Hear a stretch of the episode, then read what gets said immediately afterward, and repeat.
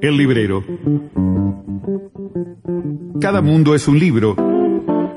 Cada libro es un mundo. Y como no todo está leído, ni todos los mundos fueron descubiertos, el Depor se hace libro a través del librero Álvaro Bondad. Para conocer un nuevo mundo, abre paso en la tarde del Depor.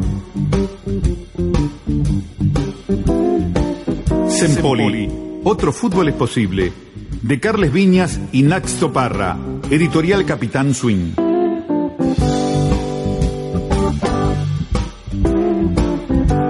Le damos la presentación a Alvarito Bondad, el librero que está por recomendarnos un nuevo libro con una nueva presentación, Alvarito.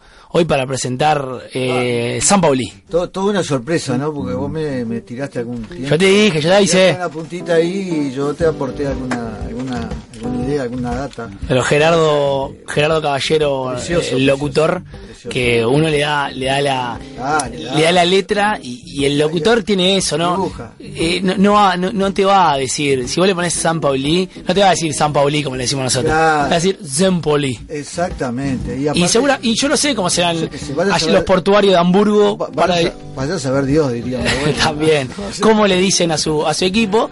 Lo cierto es que nosotros le decimos San Pauli. Eh, otro fútbol es posible es el libro que vamos a estar compartiendo en la tarde de hoy, Alvarito. Exactamente. Y bueno, eh, yo creo que yo soy un tipo muy subjetivo, ¿viste? Sí, está bien. ¿Y quién no? ¿Quién no? ¿Viste? Que hay- en este mundo donde se proclama la objetividad, Sí. este, ya hasta molesto en determinado momento.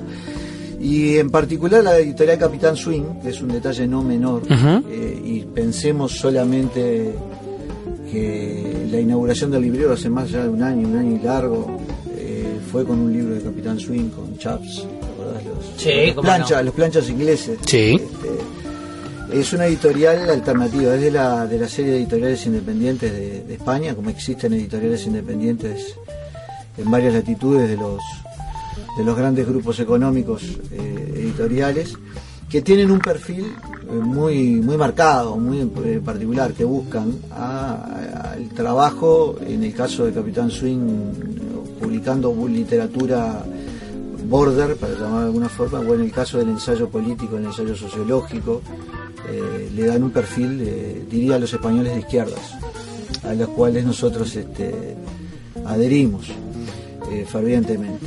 Y Carlos Viñas y Nacho Parra este, eh, son los dos autores, y a mí me llamó poderosamente la atención el, el derrotero eh, personal de cada uno de ellos, ¿no? Porque quien se pone a escribir de fútbol habitualmente nos tiene acostumbrados o son periodistas eh, aplicados a la materia, eh, o en su defecto eh, Algún loco como Fontana Rosa. algún loco con Fontana Rosa, algún cuentista, algún novelista, ese descubrimiento que lo hemos señalado en más de una oportunidad eh, cuando citamos literatura dura y pura. ¿Y estos catalanes? Y estos catalanes, uno de ellos es historiador. Digo, ya con eso a mí me hace un guiño muy particular, porque en una, en una sociedad de, de lo, de, lo, de lo siempre de la inmediatez, pensarse históricamente eh, es un ejercicio desde el punto de vista intelectual, desde el punto de vista conceptual, eh, cada vez menos habitual, o por lo menos no es masivo.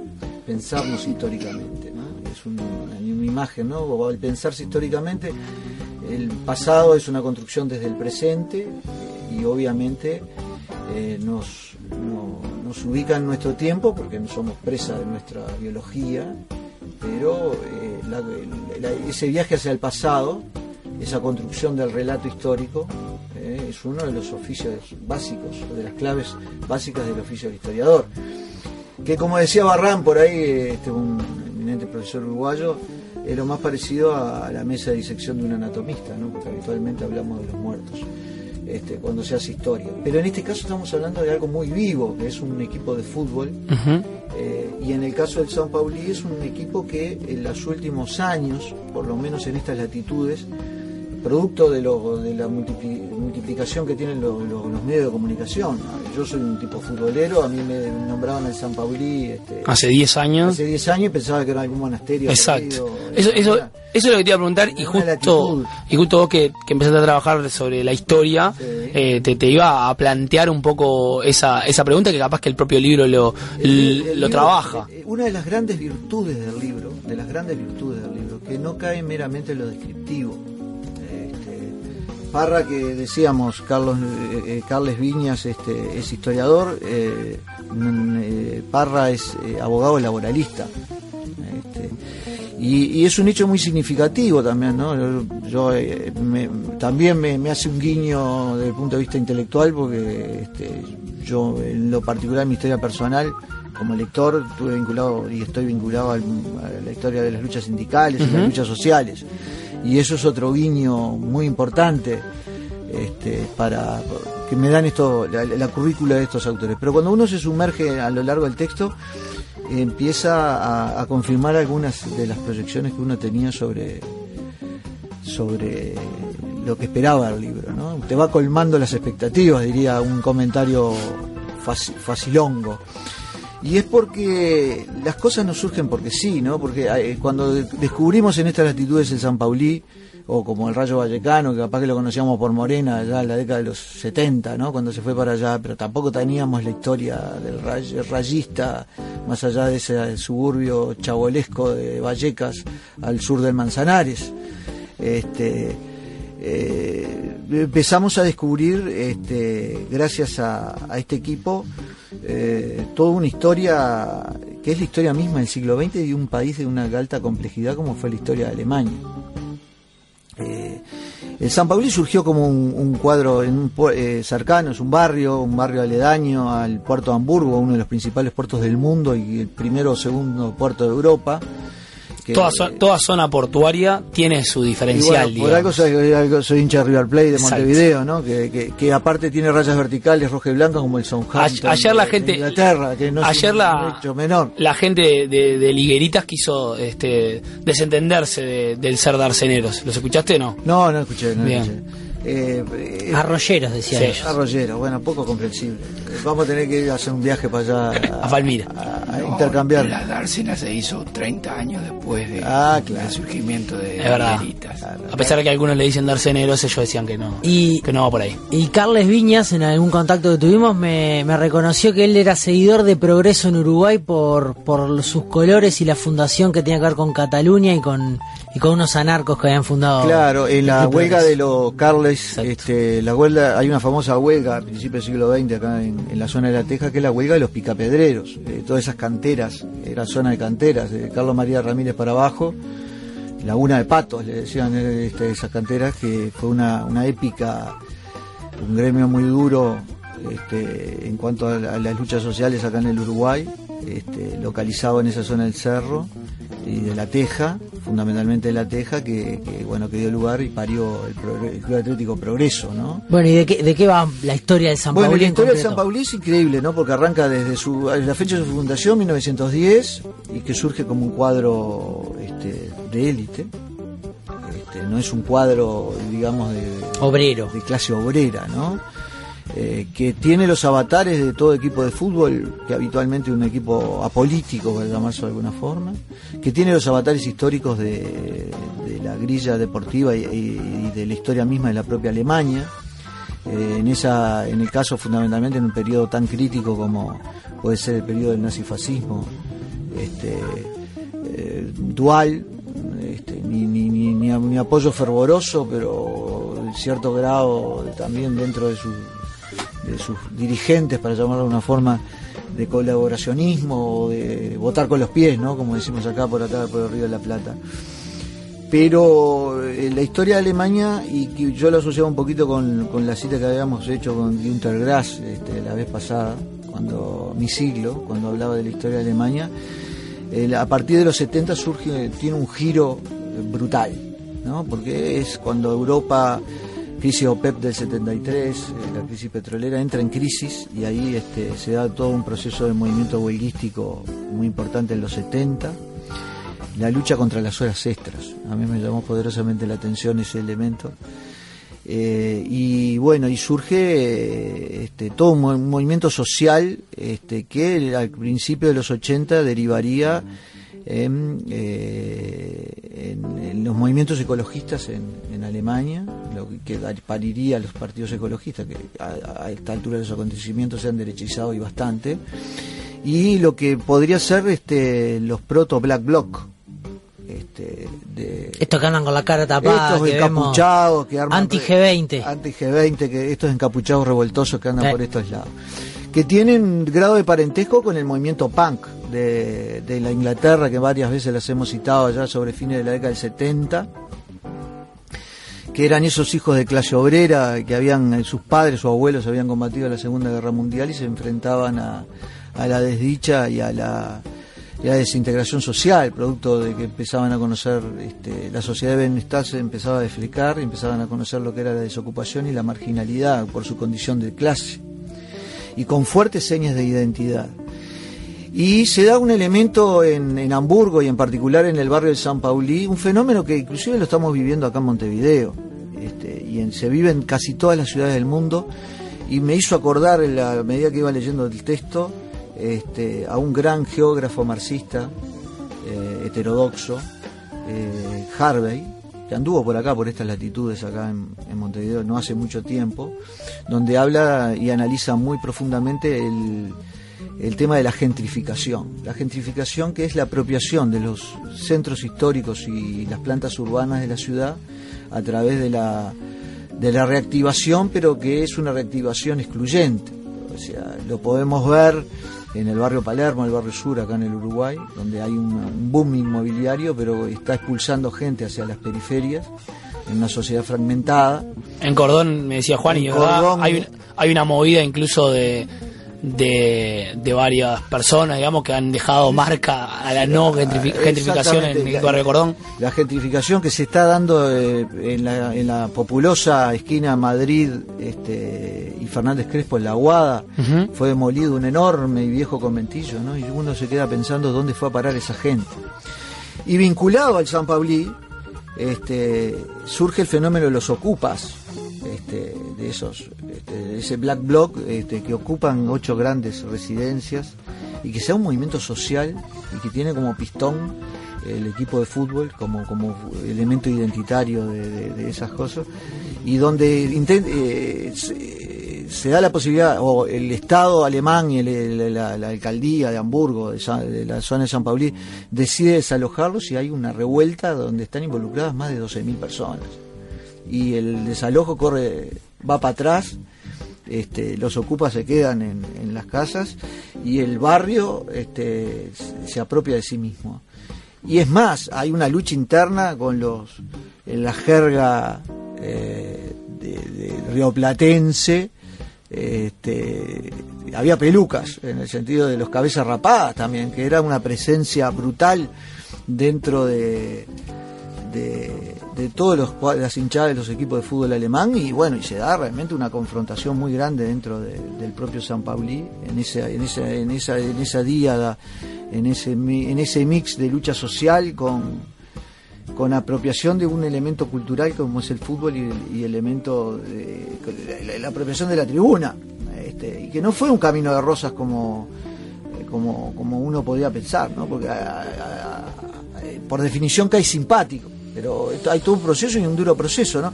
El libro señala dos fechas importantísimas, la del 16 de octubre de 1982, que se da la primera muerte en el fútbol este, alemán por producto de, la actuación de los, cabezas rapadas. Es un hincha del Verde Bremen, que Adrián Meleike, que muere a manos de, de los nazifascistas. Y, y cita, por ejemplo, algunos episodios del archirrival del San Pauli, que es este, el Hansa Rostock, que tienen una famosa canción que corean en las tribunas, que vamos a construir un tren desde San Pauli a Auschwitz para eliminar a toda esta escoria. Claro, el, el- archirrival político. El archirrival en ese sentido. político. El archirrival es eh, Este, el Hamburgo. que el archirrival- históricamente es el Único Hamburgo. equipo que nunca descendió en Alemania, el Hamburgo. Este, Estuvo a punto de irse hace poquito. eh, ya la rivalidad se va corriendo, ¿no? Hacia, hacia el Hansa Rostock. El Hamburgo es el, el- el rival, tradicional, para llamarlo, el clásico tradicional. El derby, como le gusta El decir a los, como le dice en a los la europeos. jerga. Y, muy certeramente ese proceso del año 82 se da con este proceso que yo venía señalando de, la revuelta y la, de, los fenómenos ocupas y el fenómeno del Black Bloc y el fenómeno de, integrar ese barrio también de, zona roja, ¿no? Zona roja que yo siempre cuando manejo esto lo, manejo con, con, pinzas, ¿no? Porque zona roja antes se denominaba a los cinturones obreros con conciencia de clase y habitualmente zona roja ahora se utiliza la zona prostibularia y de delincuencia, ¿no? Y donde San Paulí fue señalado y eso está muy... Está bueno... Eh, es un manejo del lenguaje muy peyorativo hacia... hacia los sectores de los trabajadores y a los sectores de, de, las diferentes marginalidades que tienen estas sociedades contemporáneas a las cuales nosotros estamos este, sobreviviendo. ¿no? Eh, ¿Tenemos ahí una cosita? Exacto. La aldea gala del fútbol. Se está produciendo un desplazamiento de fidelidades, fruto de que muchos aficionados no están de acuerdo con el modo en que sus clubes gestionan su vinculación con el capitalismo. Quizá por ello buscan referentes que les devuelvan a la esencia o a lo que ellos creen que debe ser la esencia del fútbol. Carles Viñas. Parte del prólogo del libro, ¿no? Este, la aldea gala del fútbol. la aldea gala, que es una metáfora y en nuestra cultura de, niñez, este, esos galos inconquistables en ese pequeño rincón de la Galia, la, guerra de las Galias es el libro paradigmático donde Julio César se, da, se da autobombo, pero fue uno de los momentos más crueles. Bueno, ese, ese cómic francés, este, es el rincón irreductible. Y es un rincón irreductible, ¿no? Porque a partir de los 90, fundamentalmente, señalamos, esos 80 de, duros, duros, este, pero de, también de, de, apropiación de la gente del, barrio o de la zona, de, su equipo, de, su, sus, de, sus, casas. Este, me hace acordar el tema de los desahuciados ahora en, España, ¿no? Esos desalojos este, forzosos producto de la crisis inmobiliaria. Inclusive los autores lo, lo vincula con, los movimientos de los ocupas de Barcelona, de los Cambiers y este, del Gamonal, que hubo una revuelta bastante importante en, Burgos, una de las ciudades más conservadoras históricamente, y ni hablar con la Plaza Gezi de, de, Turquía, este, donde es un símbolo de la resistencia frente al orden establecido y donde aparecen las banderas del Sao Paulo. Y los autores también señalan un otro, otro periodo, y ahí con cabeza histórica en los 90, cuando Europa empieza a multiplicarse. Ya Alemania había tenido este, la afluencia de turcos en la inmediata posguerra, que fue la, mano de obra y la, sangre este, proletaria del milagro alemán, pero empieza a volverse cada vez más cosmopolita a medida de la década de los 90 y ahí empieza un periodo de consolidación en ese, en ese equipo tan atípico, donde lo deportivo es importante pero no es lo fundamental, donde lo fundamental es la, es la tolerancia hacia la opción sexual, hacia el, el rechazo hacia el fascismo. Eh, hay una presión por parte de la hinchada de que por primera vez en la historia, ya por la década de los 90, el San Paulí se pronuncie contra los, cánticos y contra los actos este, xenófobos este, y homófobos de, que pululaban y pululan todavía en, las figuras en ese mundo tan civilizado que a veces nos lo presentan y a nosotros nos presentan como los salvajes de la periferia y donde se dan episodios realmente eh, muy jodidos. Y en ese fútbol alemán que todavía, y creo que lo hemos señalado más de una oportunidad en el, en el, en el, en el Deport, donde el asambleísmo práctica como seña de identidad de esos ocupas, este, y por suerte el fútbol alemán, el 50 más 1 de la, de la conducción de los clubes se tiene que estar en manos por ley. por ley de los socios, que no se dan todos los países en este mundo donde el fútbol se ha vuelto una empresa, eh, un tema de gestión capitalista y el hincha se vuelve un cliente este, y me sentí plenamente identificado cuando muchas veces yo en lo personal despotrico contra fenómenos como el Real Madrid o el propio Barcelona, que son corporaciones, no son equipos de fútbol. Y entonces este, es emblemático. Sí. Eh, las 500 peñas que existen círculo de adhesión al San Paulino. Claro, eso, eso te iba a decir. El San Paulino es un equipo, actualmente está en la B de, Alemania. Y es un equipo, por ejemplo, como decía vos, tiene 500 peñas en, en el mundo. O sea, tiene un montón de. Con algunos peligros. De conocimientos, digamos. Está, facturando un 1.3 este, de millones claro. de de dólares, 1.3 millones de dólares, este, y que hay una también hay un movimiento dentro del propio club en este momento donde, bueno, loco, vamos a mantener la seña de identidad. Exacto. Este, eh, y vamos a tratar de no volvernos un fútbol de empresa. Que fue rechazado, por ejemplo, que una, una marca quiso cambiarle el nombre al estadio y la asamblea dijo que no. Y cuando las asambleas empiezan a, a decidir, eso es una cosa maravillosa.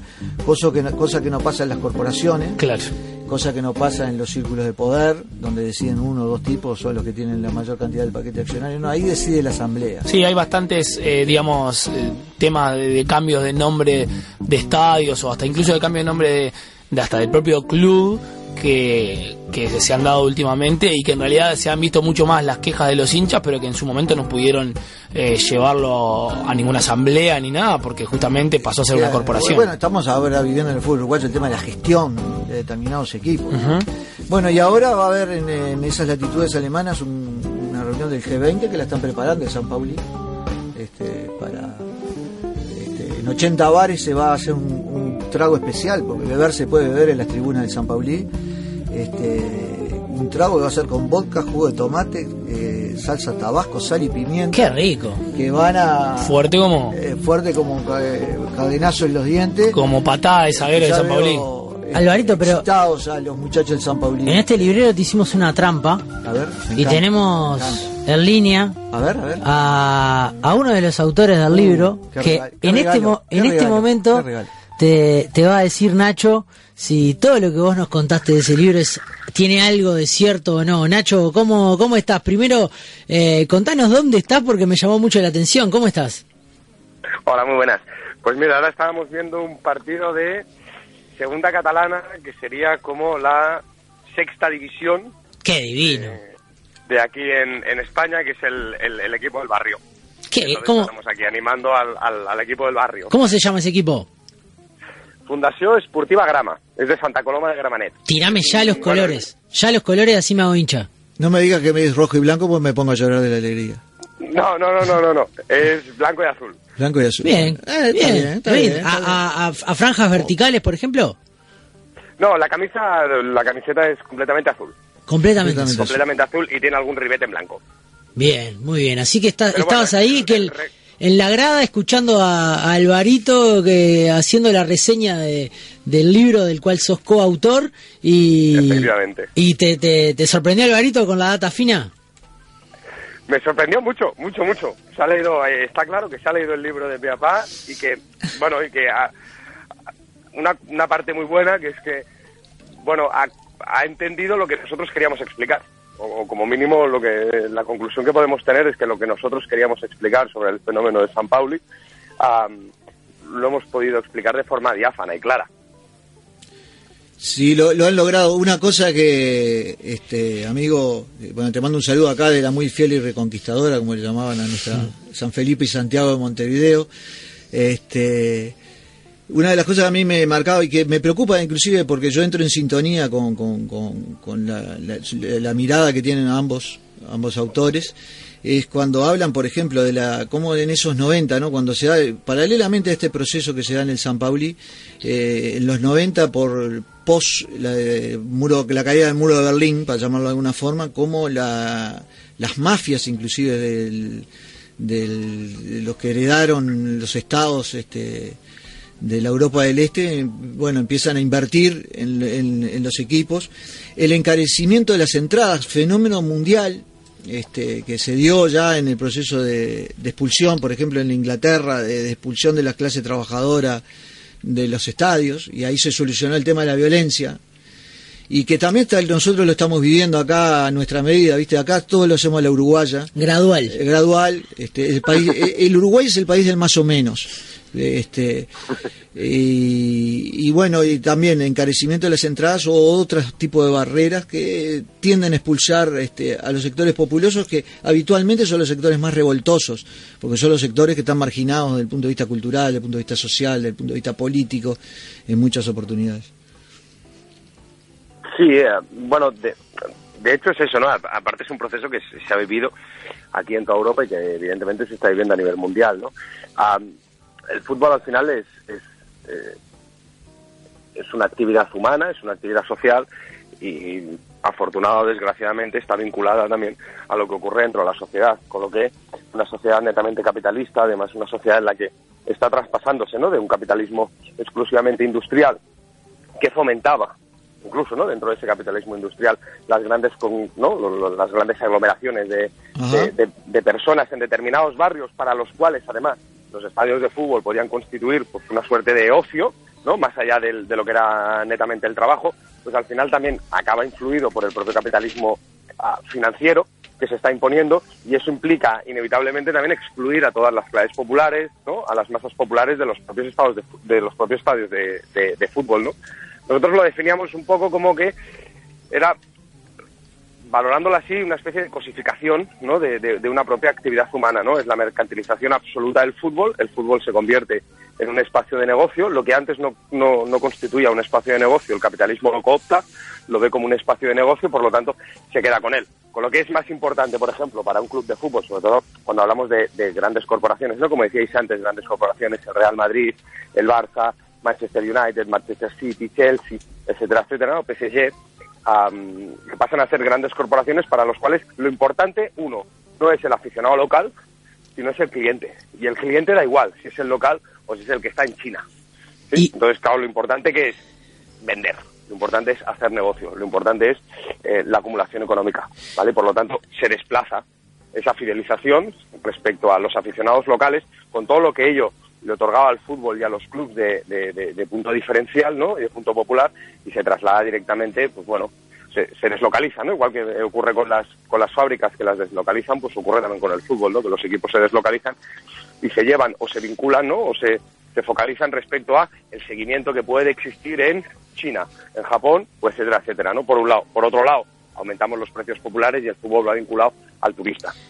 Igual también, eh, Nacho, la, lógica a mí que, me, que realmente me impacta de, mm, del San Pauli es que además de, que los socios tengan ese control sobre, sobre todas las cuestiones que tienen que ver con la vida del club, han encontrado también una viabilidad económica en ser un ícono de, las izquierdas, digamos. Que, en ese sentido hay otros equipos que, por ejemplo, yo sigo mucho al Livorno y, otro tipo de equipos, el Rayo Vallecano, eh, pero realmente el San Paulí, y eso te, un poco lo afirmo y también te lo consulto, ha logrado lograr, eh, perdón, ha logrado tener una viabilidad económica en ese sentido. Sin ir más lejos, yo tengo tres camisetas del San Pauli. Sí, bueno, yo, entonces, uno, uno si entra a la página del San Pauli, se puede casar con un traje del San Pauli. Han, han logrado explotar desde el punto de vista comercial también esa imagen y es también una viabilidad económica para, para no dejar de que son unos locos que, que, que, que no van a tener una salida, digamos, eh, también dentro del marco del capitalismo. Eh, me sorprende mucho eso. No sé cómo lo ven ustedes. Sí, a ver, nosotros haríamos dos diferencias ¿eh? importantes.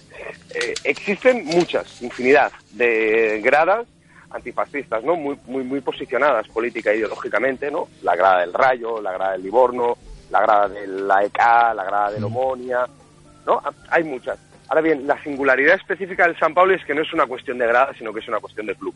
Claro. Por ejemplo, aquí en, aquí en el Estado español es muy clara la diferencia, ¿no? A partir de Segunda División B, ¿vale? Lo que sería la tercera división, obligatoriamente por ley te tienes que constituir en sociedad anónima deportiva. ¿Qué significa eso? Que pasas de ser un club de fútbol a ser una empresa. ¿Vale? Eso es un, cambio fundamental, ¿vale? Un cambio introducido por una ley del año 92, un cambio fundamental respecto a la concepción que se tiene que tener de los clubes de fútbol profesionales. Entonces, por otro lado, tenemos lo que comentabas, ¿no? Bueno, se ha conseguido una viabilidad económica, ¿no? Pues, eh, fundamentalmente a través del, ¿no? del merchandising, ¿no? De las ventas, etcétera, etcétera. Yo creo que es algo no buscado. Ah, es algo que les ha venido dado. Es decir, la singularidad de este club lo que ha provocado es que muchísima gente, por ejemplo nosotros mismos, ¿no? desencantados seguramente con nuestros clubes de referencia, ¿no? Aquel club con el que tú te, no te sentías atraído desde pequeño, ¿no? Por la familia, ¿no? Que había sido desde pequeño, con tus padres, con tus abuelos, que había sido al club. Evidentemente se va perdiendo esa vinculación, ¿vale? ese arraigo es muy grande respecto a gente seguramente políticamente más concienciada, y entonces buscar referentes. Y el referente más claro que tienes, porque no es una cuestión de grada, sino que es una cuestión de club, es el San Pauli. Por lo tanto, al final, se hace muchísima gente aficionada al San Pauli. Al final, no olvidemos también, ¿eh? es, es, un club profesionalizado, milita en la, en la Bundesliga 2, por tanto forma parte de la Federación Alemana, y eso implica también que evidentemente tiene una proyección importante. ¿vale? Con lo que esa proyección lo que hace es que ante una demanda ah, grande, ¿no? A ti te pasa cuando tienes tres camisetas, a mí también me pasa, ¿no? Pues al final ello implica una cierta viabilidad. Sí que es cierto que este punto también genera determinadas tensiones dentro del propio club. Exacto. ¿sí? De aquellas personas que piensan Está que... marcado en el libro eso, Esta- aparte. Exacto. Esta globalización absoluta del club lo que puede perder es perder la esencia. Por lo más importante de todo, o lo que para nosotros simboliza la esencia del San Pauli, no es que, por ejemplo, no sea el único club que estatutariamente se define como antifascista y contrario a cualquier forma, a, cualquier, a, a cualquier am, forma de discriminación, sino que en, en unas líneas generales que marca la Asamblea del año 2009, la primera de todas las líneas se define el San Pauli como una entidad social del barrio, ¿no? como, como un club de fútbol enraizado en el barrio. Eso, es- eso es Ese es el riesgo. Ese es el riesgo que corren, ¿no? Y la, y la tensión que se ve hoy en día, ¿no? Entre mm, hemos crecido mucho, ¿no? Somos una referencia, al final la izquierda alternativa a la que le gusta el fútbol nos ha convertido en una especie de referencia a nivel mundial, ¿no? Y el riesgo que eso puede entrañar sin, sin- ir más lejos, ¿eh? como la, la- la imagen del Che, fotografiada por Peter Cordano, que se convierte en un símbolo, incluso va más allá del posicionamiento político, ¿no? Se, se constituye como una especie de, de- de imagen pop, ¿no? Me, me siento parte del San Pauli, acá, de, de la lejana Montevideo. Pero puede pasar como con el, como con el Siriza, ¿no? Que ganó, el pueblo le dio el sí en el, en el, en el plebiscito y después eh, Siripas al otro día hizo todo lo contrario que había decidido el pueblo. Ahí tenemos... Podría ser, Este, podría ser. Yo, yo tengo la confianza, ¿eh? Porque la, la estructura del club se llegó a hacer a partir de los años 80, ¿no? De la mitad de los 80 y sobre todo durante la época de los 90, de tal forma que el aficionado tiene un poder enorme Claro. dentro de las propias decisiones del club, ¿no? Claro, un poder claro. enorme como que rechazar una determinada publicidad por ser Eso fue maravilloso. Con lo, con lo que ello significa además, ¿no? De, de renunciar a unos ingresos económicos muy importantes que a lo mejor permitirían ¿no? fichar a jugadores que permitieran el ascenso a, a- a la Bundesliga, ¿no? Totalmente. Ahora, por ejemplo, ¿no? O- hoy en día se está discutiendo la publicidad, ¿no? La, la- la marca de ropa, ¿no? Ahora, este año el- la, la marca de ropa es Under Armour y entonces se ha descubierto que tiene determinadas vinculaciones con la industria armamentística norteamericana, ¿no? Pues seguramente ya el año que viene la, la Asamblea se ha posicionado contraria a que una marca que tiene vinculación con la industria armamentística norteamericana tenga que vestir al club, ¿no? Entonces, son esos hechos que nos hacen que sea un club singular, un club diferente, ¿no? Un club que antepone el éxito deportivo al éxito social. Ahora una cosa Al que... revés, ante- antepone el, el éxito social no al éxito deportivo. Lo importante para nosotros es mantener esa vinculación y no ganar un título, ¿no? No ganar la Bundesliga, no llegar a Europa. Ahora, eso fue fruto no de la obra de la casualidad, sino fue, fue toda una larga lucha, que comienza, como Sí. ustedes lo marcan muy bien, a partir de la década del 80, este, más de una década. Este, Y, y es, esa es la idea, ¿no? Porque si nosotros queremos no copiar, porque copiar está mal, porque cada, cada actitud tiene su, su, su guiño, sus señas culturales, pero queremos tomar la, la, la esencia de, ese, de esos fenómenos, de recuperar los equipos de fútbol, que es un campo de batalla político este, en todas las latitudes del mundo, en una perspectiva popular, eh, este, tenemos que ver que es un proceso complejo y, y duro, porque estamos enfrentados al poder del dinero, estamos enfrentados al poder del el poder en sí mismo, y ahí estoy hablando del trasiego de vínculos de poder este, en las estructuras del- estatales o de las diferentes federaciones, y bueno, y bienvenido sea este, este ejemplo del San Pauli para, para tenerlo como, como, como para pensarnos históricamente, que es el gran acierto yo creo del libro, ¿no? Eh, hacer las cosas en perspectiva histórica y teniendo como centro eh, la lucha social. Mirá que cierre. ¿Cómo, ¿Cómo va el grama, Nacho, ahí? Pues vamos ganando 1-0. Bien, pero te- Nos estamos Espectacular, jugando vamos arriba, Te consumimos un tiempo entero prácticamente. ahí va.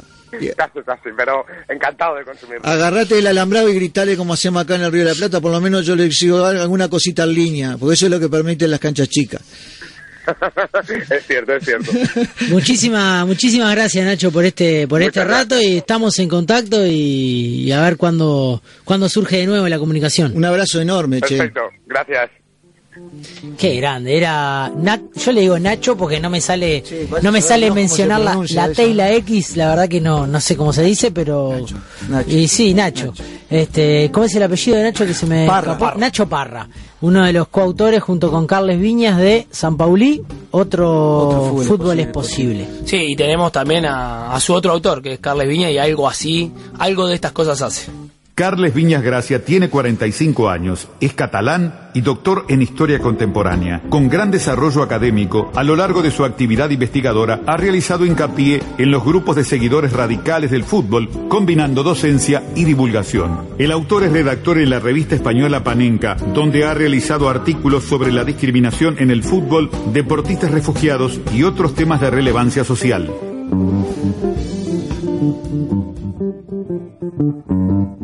Carles Viñas, por ejemplo, lo podemos leer en la revista Panenca, que algunas veces hemos hablado acá, y casi todos sus artículos son artículos súper interesantes y muy vinculados a la concientización social, vinculados al deporte.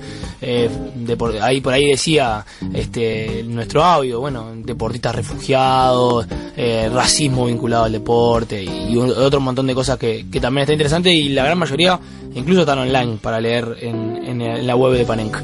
Eh. San Pauli o San Pauli o como quieras decirle. No, San Pauli, Eh, como decimos acá en el Río de la Plata. San Pauli, otro fútbol es posible de eh, la editorial Capitán Capitán Swing. Capitán Swing. Eh, ¿Sabés quién era el Capitán Swing, no? Un revoltoso de los destructores de máquinas. Con parche en el ojo seguro. ¿no? Destructores de máquinas, aquellos ingleses locos que, que estaban contra las patronales. Bien, gracias Alvarito.